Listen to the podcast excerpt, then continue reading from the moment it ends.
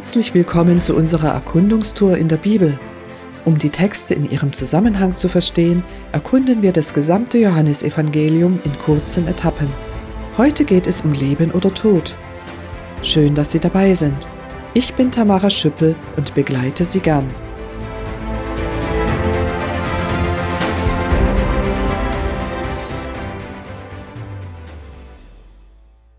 Viele Menschen behaupten, dass der Tod zum Leben gehört. Jesus stellt jedoch immer wieder das Leben dem Tod gegenüber, als unvereinbare Gegensätze. Hören wir genau zu, was er erklärt. Ich zitiere die Bibel, Johannes Evangelium Kapitel 5, die Verse 24 bis 30. Ja, ich versichere euch, wer auf meine Botschaft hört und dem glaubt, der mich gesandt hat, der hat das ewige Leben. Auf ihn kommt keine Verurteilung mehr zu. Er hat den Schritt vom Tod ins Leben schon hinter sich. Ich sage euch, die Zeit kommt, ja, sie ist schon da, dass die Toten die Stimme des Gottessohnes hören. Wer sie hört, wird leben. Denn wie der Vater aus sich selbst heraus Leben hat, hat auch der Sohn Leben aus sich selbst heraus, weil der Vater es ihm gegeben hat. Und er hat ihm Vollmacht gegeben, Gericht zu halten, denn er ist der Menschensohn. Ihr müsst euch darüber nicht wundern, denn es wird die Stunde kommen, in der alle Toten in den Gräbern seine Stimme hören und herauskommen werden. Für die, die das Gute getan haben, ist es die Auferstehung ins Leben, und für die, die das Böse getan haben, die Auferstehung ins Gericht. Ich kann nichts von mir aus tun. Selbst dann, wenn ich richte, höre ich auf den Vater, und mein Gericht ist gerecht, weil es nicht meinem eigenen Willen entspricht, sondern dem meines Vaters, der mich gesandt hat. Zitat Ende.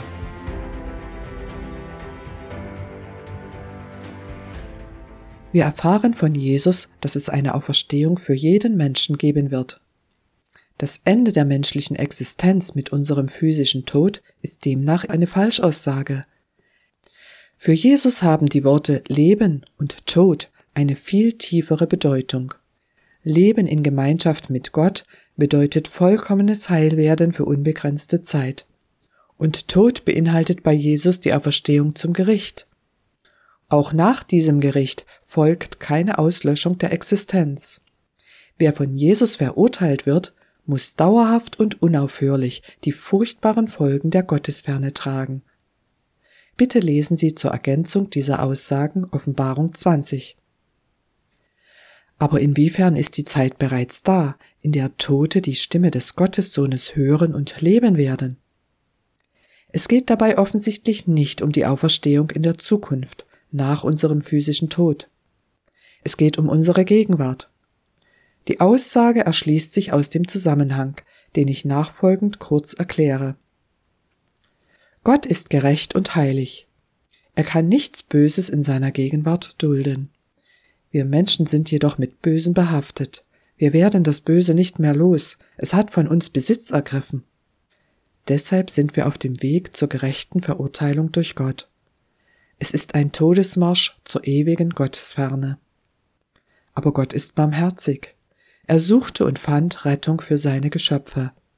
Jesus, der Sohn Gottes, erniedrigte sich auf die Ebene der Menschen, um uns von unserem ausweglosen Todesmarsch zu befreien.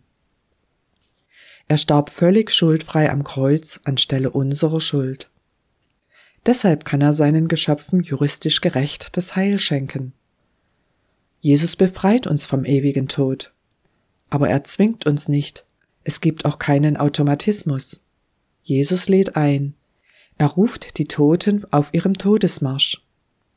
Diese Zeit begann damals mit dem Sterben von Jesus am Kreuz und dauert bis heute an.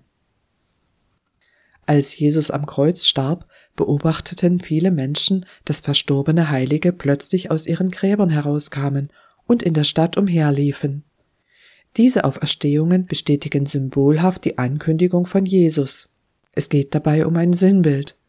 Seit diesem Zeitpunkt ist der Tod besiegt. Jesus ruft die Toten zum Leben, zum ewigen Leben mit Gott. Hören Sie hin, das ist die gute Botschaft von Gott. Wer hinhört und auf Jesus zuläuft, der hat das ewige Leben, sagt Jesus. Auf ihn kommt keine Verurteilung mehr zu. Er hat den Schritt vom Tod zum Leben bereits hinter sich.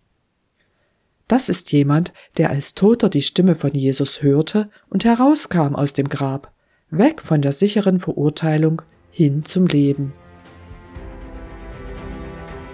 Leben Sie schon oder sterben Sie in Raten?